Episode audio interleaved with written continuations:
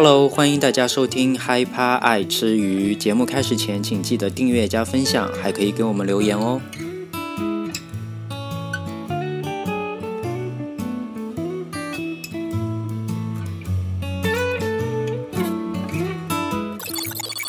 Hello，大家晚上好，欢迎收听第三集的害怕爱吃鱼之君君的深夜食堂时间，我是君君。很不幸呢，今天又是我一个人给大家播报娱乐新闻了。马克和胖丁呢，由于不可抗力因素，本集都缺席录制。那他们到底发生了什么？什么叫不可抗力因素呢？我就在这里先卖个关子，等下集就让他们亲自给大家揭晓喽。其实呢，当得知今天自己又要录制君君的深夜食堂时间的时候呢，我本人的压力真的很大很大，因为我不知道大家还到底喜不喜欢我自己录制的假知性风格呢，还是说各位听众更喜欢马克、胖丁和我一起录制的瓜噪风格，或者说大家更喜欢马克或者胖丁本人呢？我为什么这么说呢？因为我昨天看了一下我们前两集的后台数据，第一集我们三个人一起录制的播放数呢，是第二集我自己录制的整整三倍。说实话，看到这个数据差这么多，我本人真的很受伤呀，听众朋友们，真的很受伤。我一个人周六从录制到后期剪辑到写文案上传，一共要用五个小时，整整五个小时哎，结果到头来呢，也没几个人听。那我不如用那五个小时去打份零工算了，我索性就去鲜芋仙煮芋圆好了。反正现在通货膨胀这么厉害，说不定我去鲜芋仙打工还包一顿午餐呢。冰芋圆四号外加两份白玉汤圆，反正是我的最爱呀。这样一顿午餐也解决了，多好。或者我就去那个什么海港早茶推餐车好了，虾饺烧麦糯米鸡，还有什么凤爪排骨奶黄包，反正我这么会报菜名，我有很多出路呀。唉。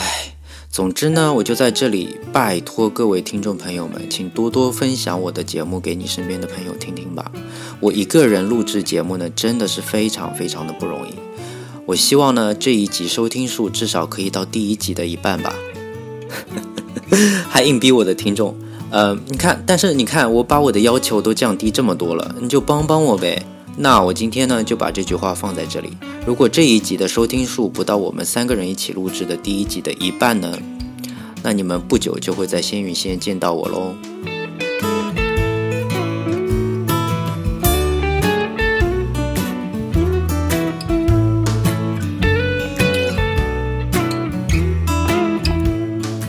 上周呢，我还在抱怨上周的娱乐新闻不多，还在 IG 上向网友征集上周的娱乐新闻。结果这周呢，我就被狠狠的打脸。这周新闻呢又多又杂，我都来不及搜资料。如果下面的新闻内容有什么错误的地方呢，也请大家见谅和指正啦。好，那我们赶快进第一条娱乐新闻。这周第一条娱乐新闻的主角呢，就是我们许久未在大荧幕前现身的美妆天后范冰冰啦。我想我应该不用和大家介绍范冰冰是谁了吧？虽然她从2018年因为逃税和阴阳合同事件被封杀后呢，范冰冰就鲜少在荧光幕前露面，但我们的冰冰呢，还是努力的在其他国家和领域继续探索她发展的可能性。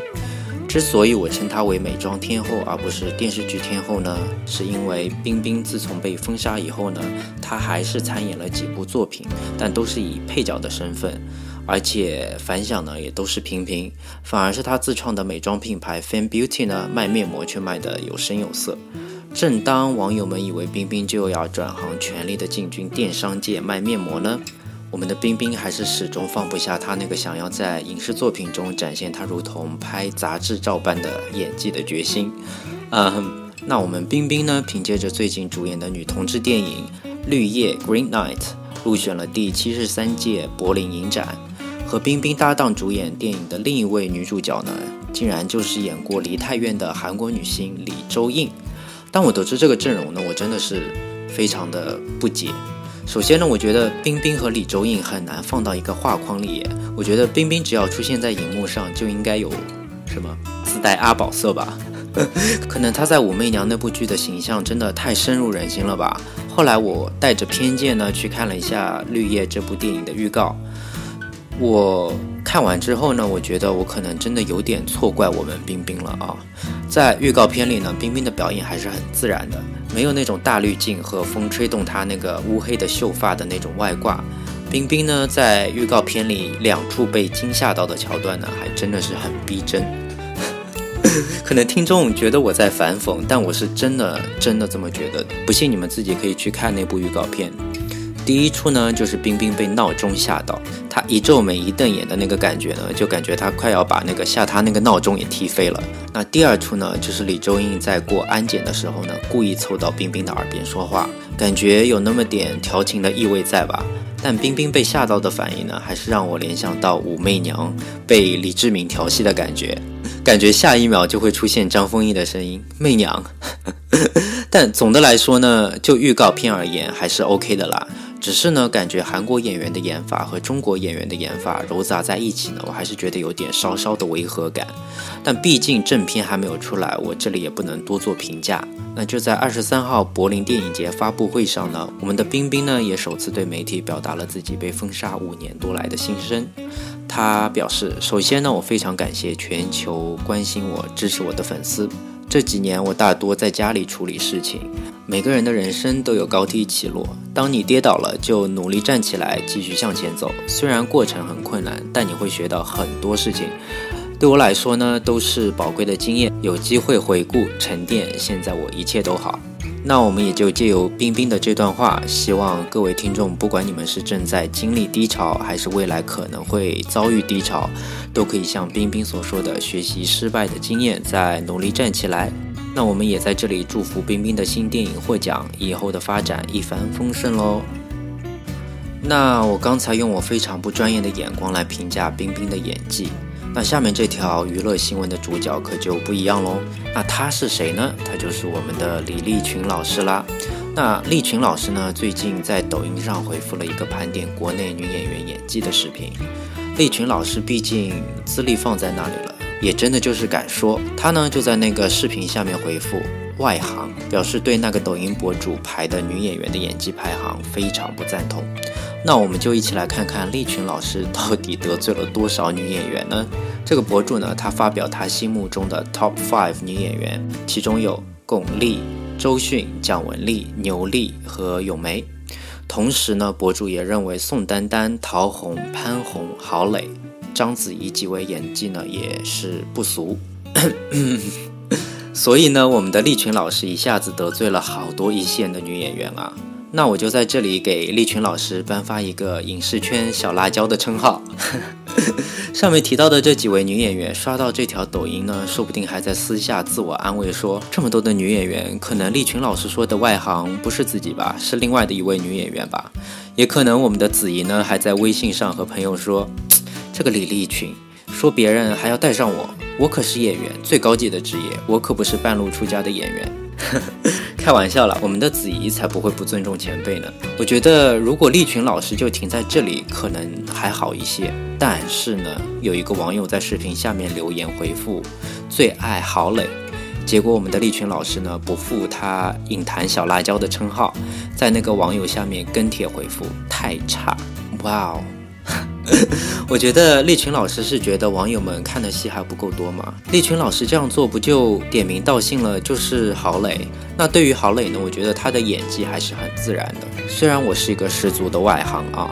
但至少我觉得他演的还是比较贴近生活，没有那种一板一眼的架势。但我对于他在一个采访中抨击一些演员的表演方式呢，我还是有些不赞同。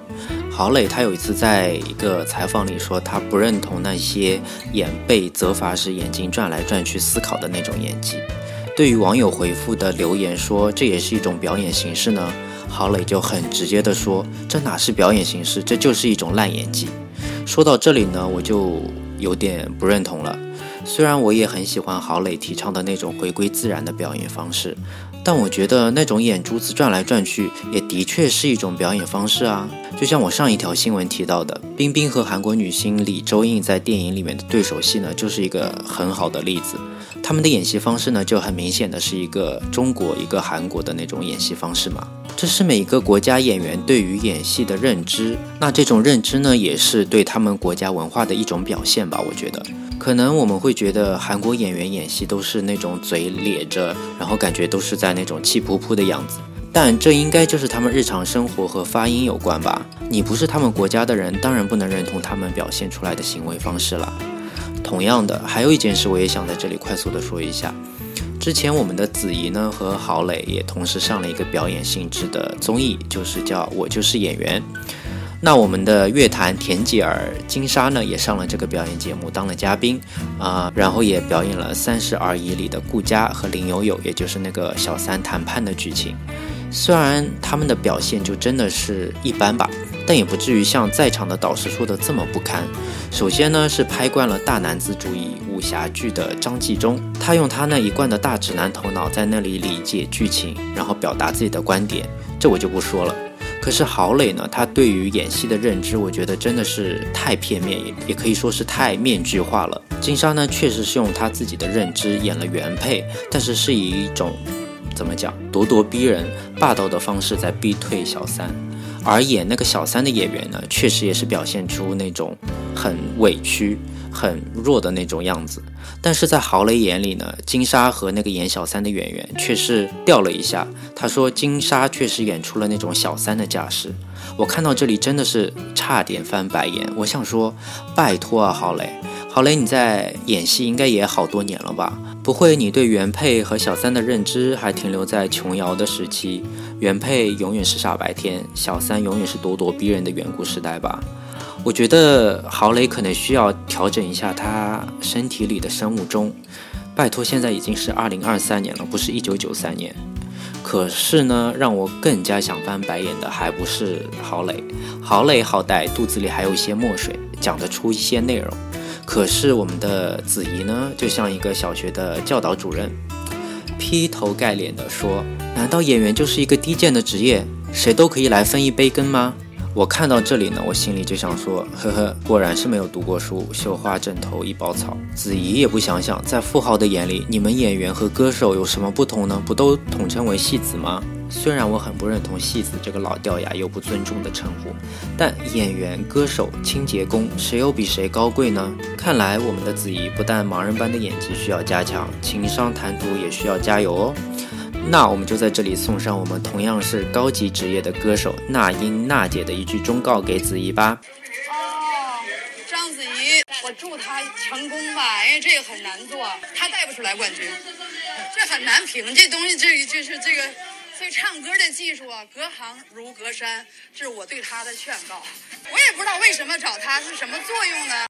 可能是他是起到一个，呃，在造型上起到一个作用。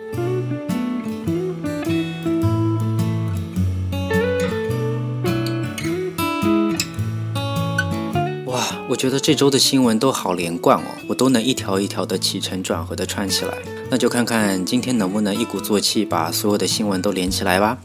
那上条新闻呢，说到国内各个女演员的演技，下面这条新闻的主人公的名字呢，也在这个女演员的演技榜上哦，她就是我们的影坛精灵迅哥周迅啦。那迅哥呢，最近又参加了他之前主演的《如懿传》的剧组的聚会，剧中的各个演员呢，包括高贵妃童瑶、令妃李纯、尹妃张嘉宁，还有导演和制片人呢，都有到场。现场的氛围呢，也是非常的其乐融融，感觉整个剧组的感情真的是非常的要好。《如懿传》呢，已经拍完了快有五年多了吧，但剧组上呢，基本上还是每年都会聚一下。毕竟《如懿传》剧组呢，由北向南跨越了好多地区，历时了八个多月，几千场戏才拍完。因为这样，所有剧组人员呢，才会打下这么深厚的友谊，也是无可厚非啦。说到《如懿传》呢，这一直都是我的心头之痛之一。我本人呢，是《如懿传》小说的忠实粉丝。可以说我爱《如懿传》更胜过《甄嬛传》吧。我觉得《如懿传》更真实，而《甄嬛传》呢，相比之下还是有些玛丽苏。但《如懿传》这个剧自开拍以来呢，就真的是命途多舛。先是剧本呢，为了多方面的考量，有多个编剧和原著刘恋子一起修改，最后呢就是改得面目全非。然后呢又是为了不甘于网播，抢破头要上新，结果被删了二十多集，导致剧集看起来不连贯。后来又有于妈于正抢播同题材的《延禧攻略》，这些很多事呢都导致了《如懿传》最后的毁誉参半。然后呢，我还是觉得有一些演的不是主角妃子的女演员是带资进组的，那个演技啊，真的是哎让我汗颜。比如说那个演蒙古嫔妃玉妃的那个跳那个海带舞呀，还有是那个一边啃哈密瓜一边连可以连翻十个白眼的庆贵人呀，都是让我有点难以理解的角色。还有一点，也是我的个人观点啊。就是这个剧的导演汪俊呢，可能我觉得不太适合拍宫斗剧。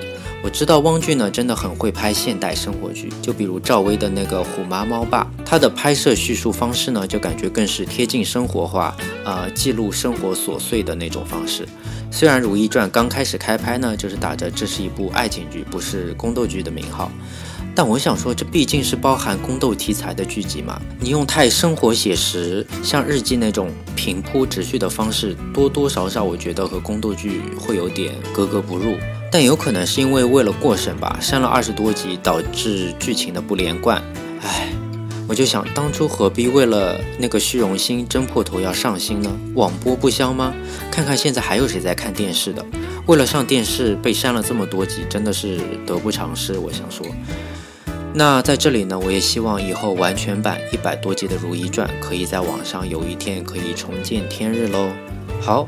那前面提到我们的内地影坛天后周迅在剧组欢乐的聚会呢，下面这条新闻里，我们的香港电臀天后李玟呢，只能在医院的病房里度过了。那李玟呢，最近在二十三日晚上写下长文，透露自己两岁的时候就被铁棒穿过左腿，跳舞或者走路呢全靠右腿支撑，但因为练舞的关系呢，导致旧疾复发，一度无法行走，也认了无法正常生活。最终呢，还是决定入院动手术。我呢，其实也看到了李玟发了这篇很长很长的微博，整篇的微博语言间呢，一反常态的透露出一丝消极的感觉。可以说，当时我看完，还真的是为我们的李玟非常的担心，因为我听说李玟最近好像在筹备她的演唱会吧。可是如果她动这么严重的手术，可以尽快恢复状态回去排练吗？就算可以，我也希望我们的李玟可以好好的静养一段时间吧。真的是不要太拼命，不要太操劳自己了。我想李玟的歌迷呢一定会谅解你，也希望你可以以健康为重。虽然整篇微博呢，李玟都是带着担心的心情和大家诉说自己要进手术室的决定，但全篇的最后呢，还是带着我们熟悉的文式幽默，让我们不要为他担心。他写道：“永远爱你们。”你是我万里长城永不倒。我想说，我们可爱的 A B C 李玟还真的是喜欢用那种很古代的东西来表达他的身心呢。不管是他在歌曲里，还是在他的微博里。虽然李玟爆红的时候呢，我真的还是很小很小，我那个年纪呢，还是真的是 get 不到走性感路线的歌星的卖点。但我还是隐隐约约的记得，我小时候在我姑父家玩的时候呢，找到他收藏的一张李玟的专辑。那我打开听了一首歌呢，就让我从此对李玟的这首歌念念不忘。特别是那个 A B C 的口音和 R N B 的那个腔调，让我当时觉得又搞笑又洗脑。那我就在这里送给李玟，祝他早日康复吧。你们以为这周我总算不唱歌了吗？No。该来的还是要来的。下面呢，我就给李玟带来这首我儿时的最爱，我依然是你的情人。我依然是你的情人，我依然爱你最深。别再紧闭你的唇，不哭不笑也不问。我依然是你的情人，我依然爱你最深。你的眼神太伤人，不看不听也不问。我。的真，谢谢。我只能说，我前面录的太口干舌燥，影响了我刚才唱歌的发挥。希望李玟听到这首歌呢，不要感动的哭泣，觉得想说哇，也太好听了吧，甚至有点超过原唱。但你如果你这样觉得呢，我觉得也是 OK。还乱讲。反正呢，就是祝福我们的李文早日康复啦。好，那我们就休息一下，马上回来。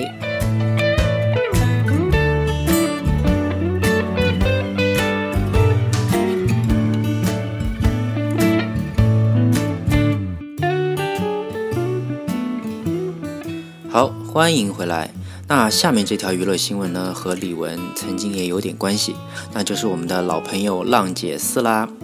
我先在这里解释一下，为什么李玟和浪姐四有关啊？不然听众们以为我又在乱掰，硬把这个话题转到浪姐四上。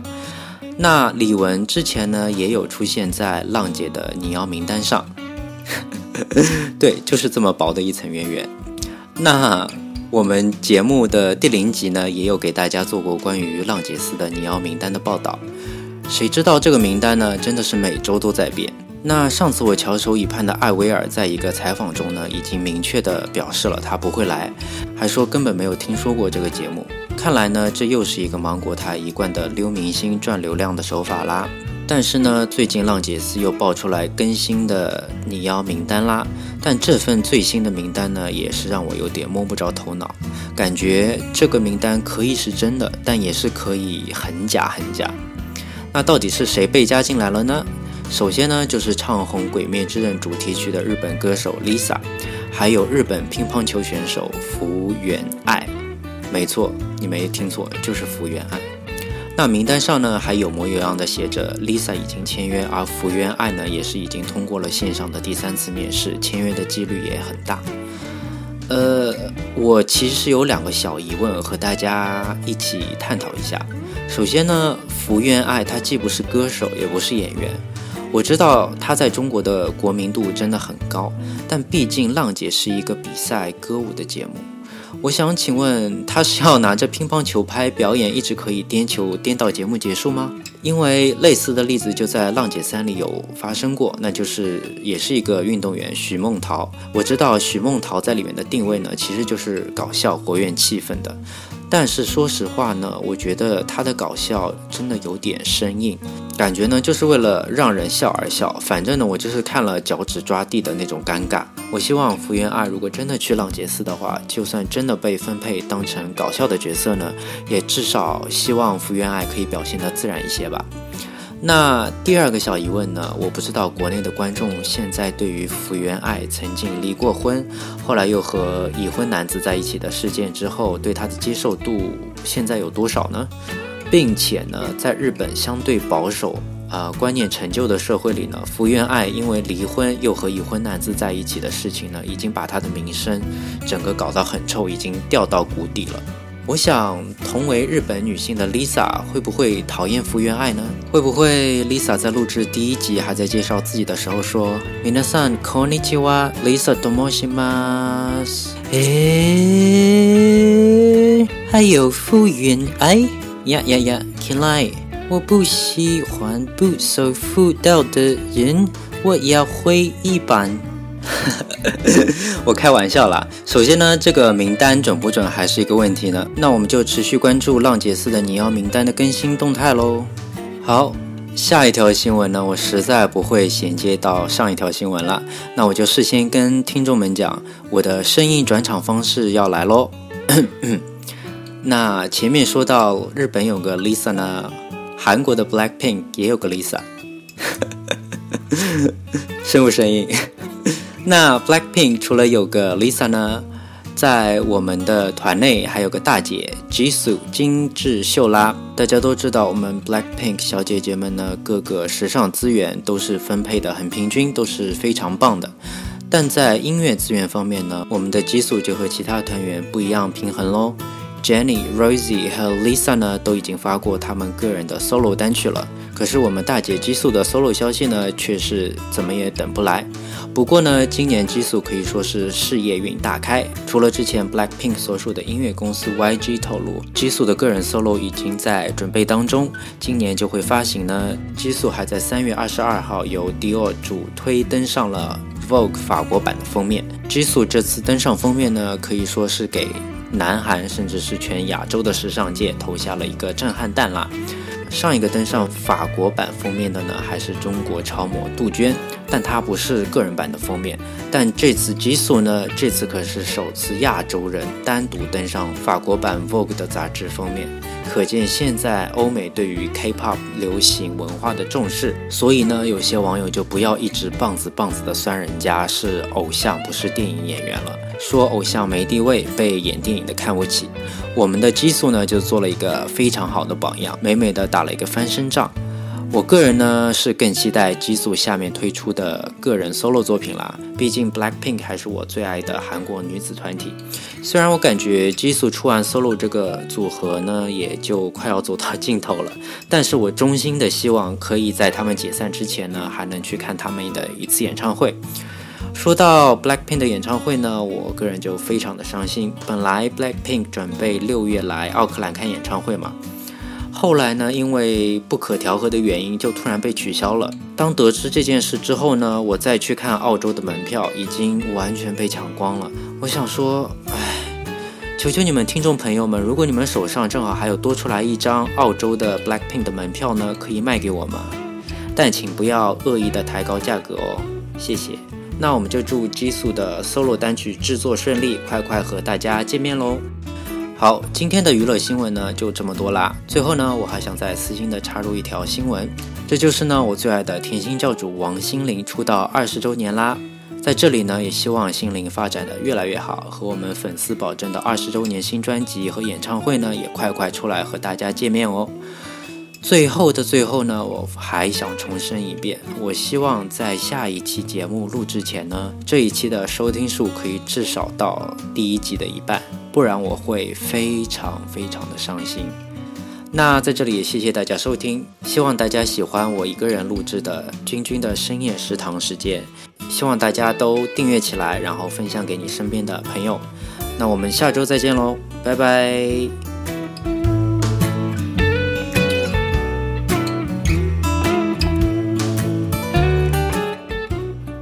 亲爱的你，过往的经历，迟早会化作片片回忆。打起精神来，让我看见你全新会微笑的脸。从此又向成熟迈进一步。人生并不是你想的那么糟，值得你去爱的人在未来等着你，请赶快觉醒。